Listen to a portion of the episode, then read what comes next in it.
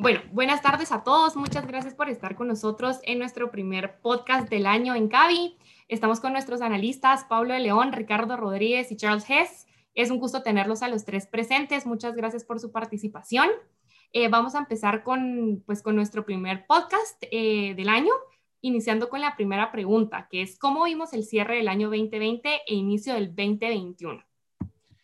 Bueno, sí, eh, la verdad que fue un año bastante complejo el año 2020, que se está, se está terminando mejor de lo que, que, se temió.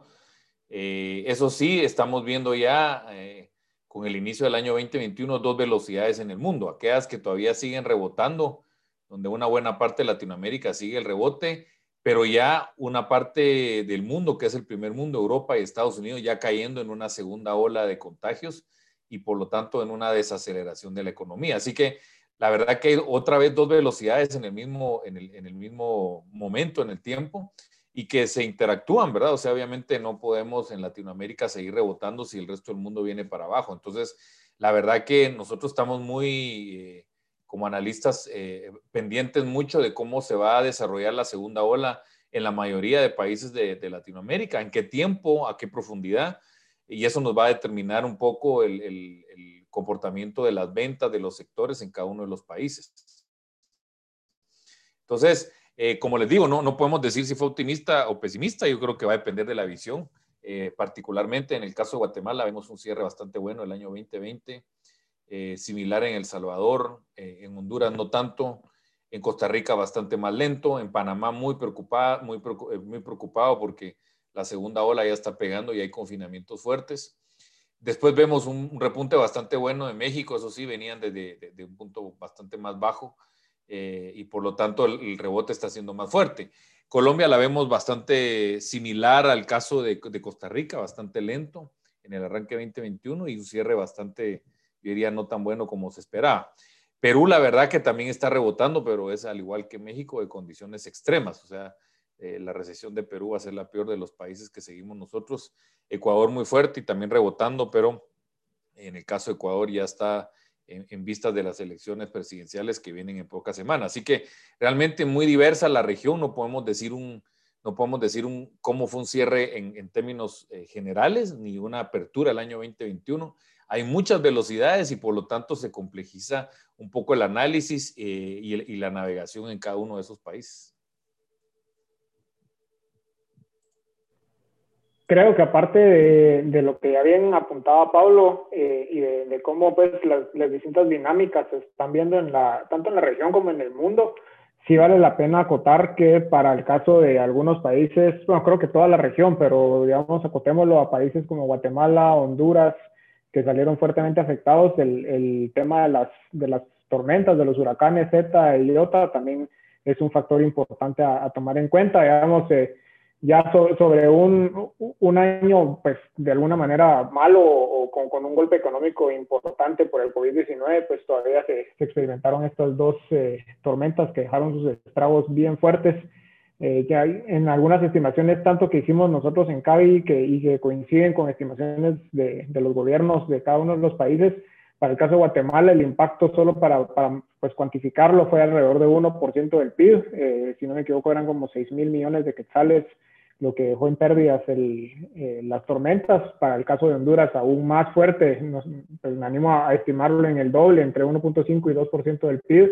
Y ya son, son golpes adicionales a años pues, que ya venían complicados en, en, tema económico y, sumarle ese, ese factor que definitivamente pues, terminó de, de afectar algunas regiones y principalmente temas de, del agro, infraestructura, en el caso de Honduras, pues destruyó incluso el, aeropuerto de San Pedro Sula. O sea, fueron, fueron efectos muy fuertes que también eh, pues, determinan cómo cerró el 2020 y cómo está iniciando este 2021.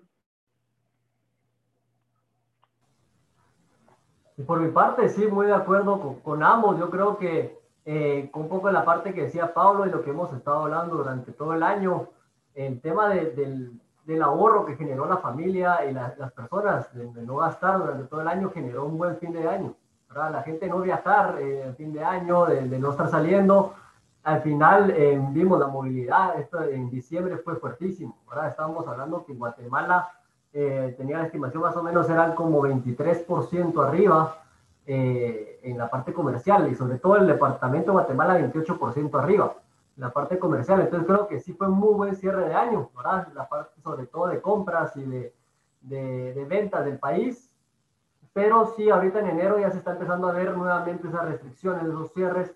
Las mismas personas están empezando a cuidar, ¿verdad? Entonces un ojo que hay que poner en 2021 es eh, que las mismas, las mismas personas ya se adaptaron al virus, ¿verdad? Entonces en el momento que tienen que salir salen, pero cuando ya saben que se van a encerrar, pues se encierran. Ya estamos a un 20 y, eh, por ciento abajo en Guatemala, en Costa Rica estamos en un 30 y pico por ciento abajo, y así lo estamos viendo con todo, ¿verdad?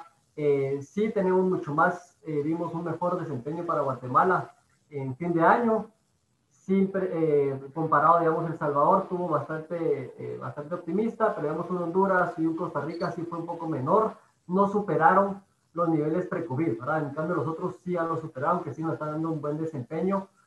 Pero sí, ojo, creo que a este 2021 hay que ponerle mucho ojo al tema de movilidad, ¿verdad?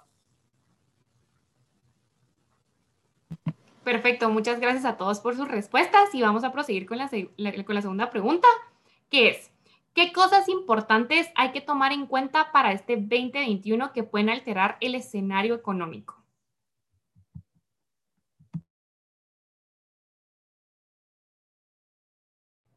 Creo que eh, entre los muchos factores que hay que tomar en cuenta en este 2021, eh, hay que, pues hay, que reconocer que todavía no hemos superado del todo la, la, pandemia y por ende pues va a seguir siendo un año pues, de, digamos, incierto en algunos, en algunos temas, no existe la, la visibilidad en, en, un año normal de, del desempeño económico, pero entre las cosas importantes que hay que tener en cuenta, eh, pues sin duda alguna el desempeño de, cómo vamos a terminar de superar eh, la, pandemia, eh, distribución de vacunas, ya pues hemos visto que algunos eh, países a nivel mundial ya empezaron la distribución de las mismas. pues consideramos que aquí en, en, la región y en, Guatemala puntualmente y, y, otros países, pues esa, esa distribución masiva de la vacuna puede tener sus, sus propios retos. Creo que parte de lo que va a determinar eh, ese regreso ya a la, a la, normalidad, por llamarlo de alguna manera, va a pasar por, por el fin de, del virus, ¿verdad? Que, que va, va, a ser con, con el tema de la, de la, vacuna. Pero aparte también no olvidar que pues, eh, el mundo también sigue y hay otras dinámicas eh, que, que, hay que tomar en cuenta. En varios países de, de, la región hay elecciones programadas y eso definitivamente va a tener sus propios efectos. En El Salvador tiene las las elecciones eh, municipales eh, programadas ahorita para inicios de febrero y hay otros países que, que vienen, eh, Honduras también tiene elecciones presidenciales y otros países ya sea este año o se, se, empiezan a preparar para el siguiente, las elecciones presidenciales de Costa Rica en 2022, por ejemplo. Entonces, todo ese tema político también tiene una incidencia sin duda alguna en lo económico y no, no hay que olvidarnos, ¿verdad? Que porque todavía estamos en el tema del, del COVID, pues hay otros, otras dinámicas que también tienen sus efectos y también sin duda alguna van a determinar eh, lo económico que, que, pueda venir para ese 2021 independientemente del resto de cosas.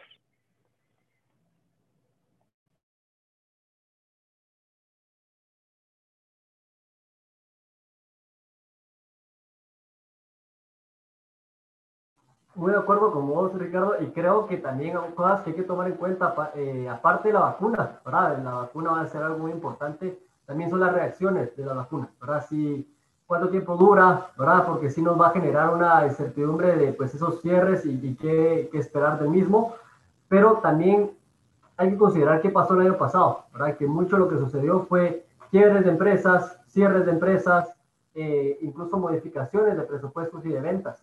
Entonces, ¿qué es lo que estamos viendo y posiblemente vamos a ver en los próximos, en este 2021? Y que hay que empezar a analizar es toda la parte de insumos y materias primas. ¿Será que va a haber suficientes por todas las quiebras? Eh, analizar qué insumos son los que van a las plantas que van a hacer, eh, van a reducir producciones. Recordemos que en nuestras regiones centroamericanas no tenemos el consumo de un eh, Europa o un Estados Unidos, entonces al final nosotros salimos amarrados a ellos. Entonces, si ellos bajan producción, pues va a haber producción menos mundial y nosotros pues somos algo, una cola, por decirlo así, no somos una prioridad para ellos. Entonces puede ser que para la región esto venga a generar una, un impacto eh, en tema de insumos y precios que pueda generarse o retrasos en las mismas plantas por producciones. Entonces, algo considerar mucho el tema de logística, ¿verdad? Algo de logística, planeaciones, inventarios, que puede generar un impacto por los cierres y las producciones que van a cambiar las plantas. Sí, definitivamente concuerdo con, con, Ricardo también que el tema político es clave. Es un año 2021 que puede generar muchos cambios políticos. Hay elecciones en Nicaragua, Ecuador, Perú, Honduras eh, y por supuesto que los primeros 100 días de Biden, que asume el día de el 20, o sea, mañana. Entonces, la, la, la verdad que eh, Estados Unidos es un país totalmente polarizado, eso es preocupante en el mediano plazo. Pero vamos a ver cómo pintan los primeros 100 días, qué, qué tipo de políticas va a haber. Recordemos que tiene muchos retos Biden. Primer lugar, hay todavía 10 millones de empleos que se han perdido y que no se han recuperado. Uno, eh, también tenemos eh, problemas eh, de financieros, Charles lo mencionó, así como hay quiebras empresariales, hay quiebras de municipios o municipalidades o counties en el caso de Estados Unidos y por lo tanto hay una, hay una cosa importante ahí. La otra es de que hay un shuffle muy importante en Estados Unidos por esta polarización donde por ejemplo vemos una estampilla de empresas y de personas que van fuera de California hacia estados más eh, con, menores impuestos, pongámosle así directo, ¿no? para no hablar temas ideológicos. Entonces también va a generar problemas y hoyos financieros. Entonces realmente los primeros 100 días vamos a ver eh, por dónde se va Biden. Aparentemente ya tiró que va a aumentar el salario mínimo y viene aumento de impuestos y eso para nosotros es malo para la economía, estamos hablando. Entonces, es muy importante. Ese es uno, el tema político. El otro tema importantísimo para mí en el, para el año 2021 es una pregunta fundamental de entender, de, bueno, asumiendo que regresamos a la normalidad o a un nivel de, normalidad bastante alto, eh, ¿qué factores o cambios de patrones de consumo que se dieron durante esta pandemia regresan a lo que estaban antes? Déjeme reformularle la pregunta. Lo que yo voy a estar buscando es ver qué cambios de patrones de consumo fueron temporales y cuáles son estructurales. En productos, en forma de comercializar, eh, y por lo tanto es bien, es bien importante esta pregunta contestarla a las empresas porque imagínense ustedes que ustedes vivieron un cambio positivo de patrón de consumo con la crisis y por lo tanto usted cree que de aquí en adelante usted va a vender 25 o 30% más de lo que vendía antes de la crisis y resulta que fue un fenómeno temporal, pero usted invirtió, se apalancó para aumentar la producción y falló esa prospección, tiene un problema fuerte. Entonces, esa pregunta, pregunta si es estructural o temporal, para mí es clave entenderla este año y es la segunda. Macroeconómicamente voy a estar muy pendiente de dos países, El Salvador y Costa Rica, que están en tiempos extras o en tiempos muy, muy, muy terminales en, materia de cuentas fiscales, o sea, particularmente eh, lo que salga del, en el muy corto plazo, lo que salga de, la, de los acuerdos en, sociales o el nuevo pacto social de Costa Rica de caras al acuerdo con el Fondo Monetario es para mí trascendental para ese país que está quebrado y tiene una, que tener una reestructuración fiscal muy fuerte. Y El Salvador que va trasito, y, pero El Salvador se complica, se, complica, se complica porque hay elecciones. Así como hablamos del Salvador, Honduras Nicaragua, El Salvador tiene elecciones parlamentarias y eso puede alterar el escenario. Así que eh, en el segundo semestre va a estar muy pendiente Costa Rica. Finalmente, algo que, mencionó Ecuador, también hay elecciones presidenciales, estamos a tres, tres, cuatro semanas, pero Ecuador la verdad que no lo veo tan complicado estructuralmente, o sea, sí, coyunturalmente por el COVID, pero vamos a ver qué pasa, porque los escenarios, como lo que estamos viendo a nivel mundial, es una polarización, como que hay dos extremos y, y, son dos extremos bien diferentes de, y, visiones de ver la, de, ver la, sociedad. Eh, rápidamente, el tema de precios lo mencionó Charles hay un aumento de precios en algunos commodities. Eh, vamos a ver si son sostenibles sí o no, o cuáles sí son sostenibles. Así que eso puede alterar, porque si se empieza a meter la expectativa de que hay inflación, creo que puede cambiar muchas cosas, no solo en el tema de insumos y precios, pero sí también en materia de política monetaria y también las tasas de interés. Perfecto, muchas gracias a todos por su respuesta. Y ya para concluir este podcast, quiero finalizar con esta pregunta. ¿Qué retos desde el punto de vista herramientas cuantitativas y modelación hay que considerar para este 2021? Muy importante. Creo que hay que ver varios temas, por lo menos para la región centroamericana, algo que cambió completamente esta, esta pandemia y que nos está generando cada vez más peso es factor de remesas. Hay que tener un un monitor algún factor de, de, seguimiento de remesas, porque sí es algo que, justamente como mencionó Pablo, hay que ver si es temporal o si es o si es ya de estructural, entonces si nos va a generar esa remesa constante, fuerte, mes a mes, entonces sí es un monitor muy importante y algún seguimiento que hay que darle ojo porque cada vez está teniendo más peso para el país. Eh, regresando nuevamente a lo que dijo Pablo, ¿verdad? el nowcasting eh, toma cada vez más, más importancia, ¿verdad? No podemos empezar a decir, bueno, ya el forecasting ya hay que verlo como estaba el año pasado, todavía hay que seguir viendo el, el análisis del, día, del mes a mes y el día a día eh, para ver cómo están cambiando las tendencias, ¿verdad? Estos patrones de consumo son importantísimos, entonces sí, otro monitor es justamente los patrones de consumo y de tendencias de las personas muy importantes que hay que seguir y ir entendiendo qué cambió y qué sigue siendo igual eh, a antes o qué eh, sí está empezando a cambiar. Entonces, siempre hacer un análisis posterior a la pandemia, uno durante el año 2020 y empezar a hacer un análisis 2021, a ver qué, sí, qué patrones están cambiando y ver si hacia dónde están viéndose las tendencias. Eh, temas de migración, Pablo lo dijo, muy importante, entonces por lo, por lo tal, la movilidad va a ser muy clave, ¿verdad? El tema de movilidad, ver si es una, nuevamente es un patrón que se quedó, como estamos viendo, este 2021, todavía estamos 12-30% abajo en la, en, en, la región, ¿verdad? De, de, movilidad con respecto al, al año pasado. Sí, eso va a ser muy importante tomar en cuenta, a ver qué va a pasar, ¿verdad?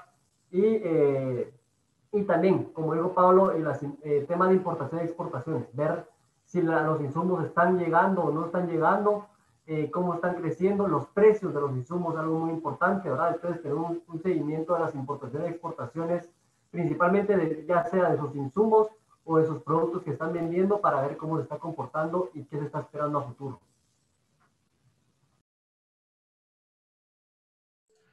Sí, yo particularmente seguimos en una postura de, eh, en nuestros modelos y el servicio que brindamos a nuestros clientes macroeconómicamente a través de nuestras suscripciones. Seguimos con una postura de seguir teniendo ciclos cortos de revisión de, de metas porque da la incertidumbre por la movilidad. Nosotros no sabemos qué disposiciones puedan tomar la próxima semana un gobernante de alguno de los 11 países que seguimos. Eh, lo que sí ya sabemos es que estos ciclos de revisión, de monitoreo y de metas tienen que ser más cortos. O sea, si antes usted revisaba cada seis meses sus metas o cada tres meses, ahorita probablemente lo tiene que hacer una cada vez al mes porque va cambiando tanto. Y por lo tanto, las herramientas de nowcasting, que son tratar de usar indicadores de mucha periodicidad de corto plazo para intuir que viene en el corto plazo, porque seguimos viendo que hay mucha incertidumbre en el corto plazo. En el mediano, paradójicamente, menos incertidumbre, como que los escenarios son claros de que hay una recuperación, pero no sabemos el, el, la fecha exacta. Sabemos que de aquí a un año, año y medio las cosas van a estar normales, pero no sabemos cómo va a estar de aquí a un mes. Entonces, la, eh, el concepto de Naucas sí se lo estamos metiendo a nuestros modelos, a nuestros clientes y, y creo que es la manera de seguir. Esos ciclos de retroalimentación cortos eh, son claves. Y el otro tema es el monitoreo. Creo que nunca antes el Business Intelligence había sido tan importante para darle tracking a los mercados porque, porque los cambios de patrones de consumo son violentos. O sea, nunca eh, de hecho, hicimos un análisis nosotros de, de, nunca había habido un cambio de patrón de consumo tan violento en un periodo tan corto. O sea, ese es el punto. Porque fue de un mes a otro que se movió todo. Entonces, realmente, si usted no está, no está viendo esa ola a favor o en contra en su producto o en su forma de comercializar, pues sí está perdiendo una buena parte. Entonces, eh, esas son las tres recomendaciones. Ciclos cortos en las herramientas de monitoreo, eh, un tema en Nowcast para hacer la prospección, o sea, corto plazo. Ya, ya va a haber más adelante tiempo de levantar la cabeza y ver hacia largo plazo. Y por último, el tema de Business Intelligence para ver los patrones de consumo los veo como piezas claves de que toda organización debe de tener. Sí, yo solo quisiera agregar a, las, los mencionado ya, que vale la pena recordar y en, si no me equivoco, en, en, el segundo semestre del 2020 vimos nosotros un, un webinar o un, una charla sobre el uso de, de, una herramienta de análisis cuantitativo que se llama Drawdown.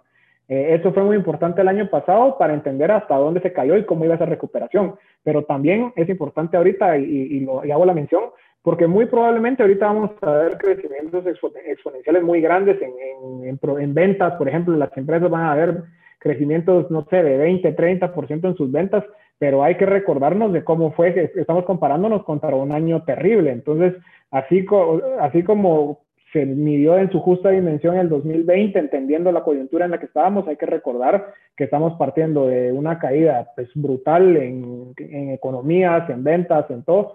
Entonces, eh, recordar eso para cuando se, hagan los análisis eh, correspondientes eh, económicos, financieros, pues recordar esa parte también y, y, contextualizarlo de, de, en la forma correcta, ¿verdad? Entonces, sí, sí, pues eh, creo que un análisis y una herramienta muy buena para este 2021 sigue siendo ese análisis eh, drawdown como pues todavía el cierre de un ciclo en el que estamos metidos todavía del, del COVID-19. Ok, pues perfecto. Muchas gracias a los tres por estar en el podcast de Cavi, en el primer podcast de este año 2021. Muy valiosas todas sus respuestas. Muchísimas gracias, pues, por contestarlas y porque sé que todas las personas que nos siguen va a ser de bastante interés y bastante ayuda. Entonces, pues muchas gracias. Acá hemos finalizado el podcast y queremos decirle a todos que no nos olviden seguir por nuestras redes sociales, donde solemos eh, poner datos interesantes eh, y compartir con ustedes información relevante que pueda ayudarles tanto a ustedes como a sus empresas.